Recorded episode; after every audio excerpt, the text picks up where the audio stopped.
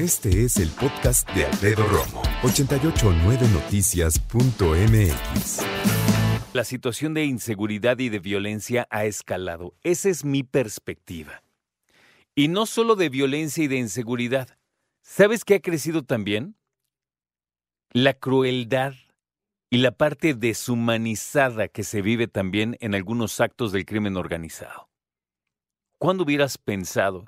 Y siento horrible decirlo, pero tiene que ilustrar. ¿Cuándo hubieras pensado que iban a deshacer cuerpos en ácido en la República Mexicana? Es algo dantesco, ¿no? Es, verdaderamente ah, devastador, es la palabra, me parece.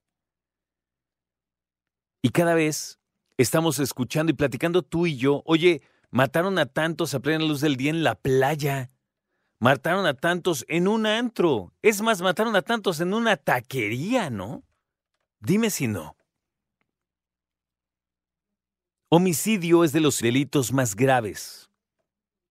El que más ha crecido es extorsión. De la, de la vez o de las veces que decidiste dar parte a la autoridad y denunciar un delito del cual fuiste víctima, y la pregunta es esta, ¿se hizo justicia o no se hizo justicia? De las veces que me escriben algunas personas a través de redes sociales y me dicen, Alfredo, me acaban de quitar mi coche en tal lugar, placas tal, tal color, nos ha pasado. Alfredo, me acaban de, soltar, de asaltar, me quitaron mis documentos, mi cartera, mi celular, tal persona en tal lugar, características tal. Les contesto y digo, oigan, ayúdenme a denunciar también. Y la gran mayoría me contestan, ¿para qué? Muchas personas terminan diciendo, oye, encima salgo regañado. A las mujeres les dicen, pero es que ¿por qué se viste así? A los hombres les dicen, pues es que ¿para qué trae ese reloj? ¿O para qué trae un teléfono tan caro? O sea, encima sales regañado, ¿no? Y sabemos, por otro lado, que según la OSDE, México se coloca como uno de los países en donde menos justicia se encuentra, en donde cerca del 1% de los casos obtiene justicia. Y eso, reitero, es devastador. Porque aparte las personas, además, y por ende, creen que denunciar es una pérdida de tiempo. ¿Has estado? Yo sí te pregunto, ¿has estado en un camión en donde entran a asaltar? Y a mí me quitaron esto, a ti esto, a aquella señora esto, a este, el otro, su teléfono, cartera, dinero. ¿Qué pasa cuando avanza el camión? En mi caso, las personas se quedaron calladas y alguien empezó a mentar madres diciendo cómo es posible esto. Alguien empezó a decir me quitaron tal cosa. Alguien, una señora empezó a llorar del susto o de lo que le quitaron. Y uno termina sintiendo esta, este entre desesperación, coraje y angustia aquí en la boca del estómago. Hay personas, y lo hemos visto también en video, yo no lo recomiendo, pero hay personas que han terminado golpeando ferozmente a una persona que no solo sorprenden, sino que logran agarrar a alguien que robó y no se la acaba. Ahí está la catarsis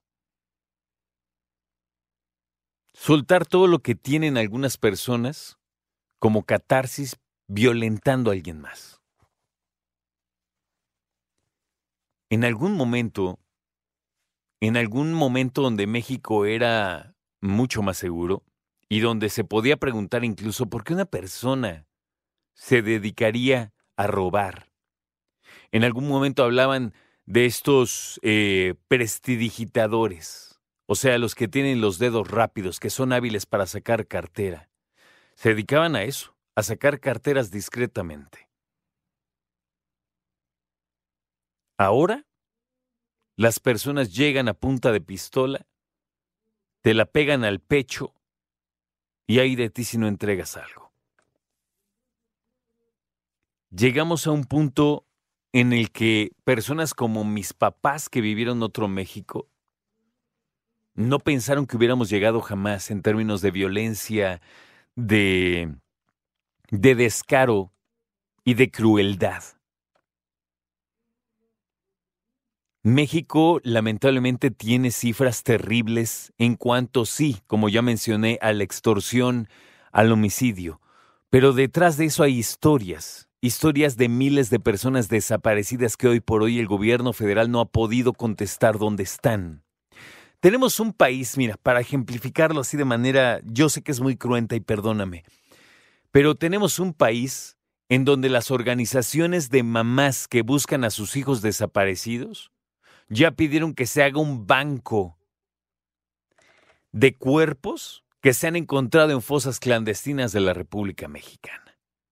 Es decir, las familias dicen, sería horrible, pero prefiero saber que mi ser querido está muerto o muerta a tener que seguir buscando. Y por eso dicen, de todas las fosas clandestinas que se han encontrado en la República, que se haga un banco de datos para empezar a reconocer quiénes eran es lo que piden, imagínate.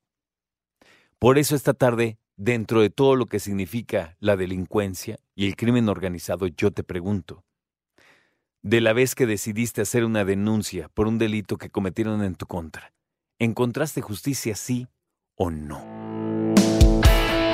Escucha a Alfredo Romo donde quieras, cuando quieras. El podcast de Alfredo Romo en 889noticias.mx.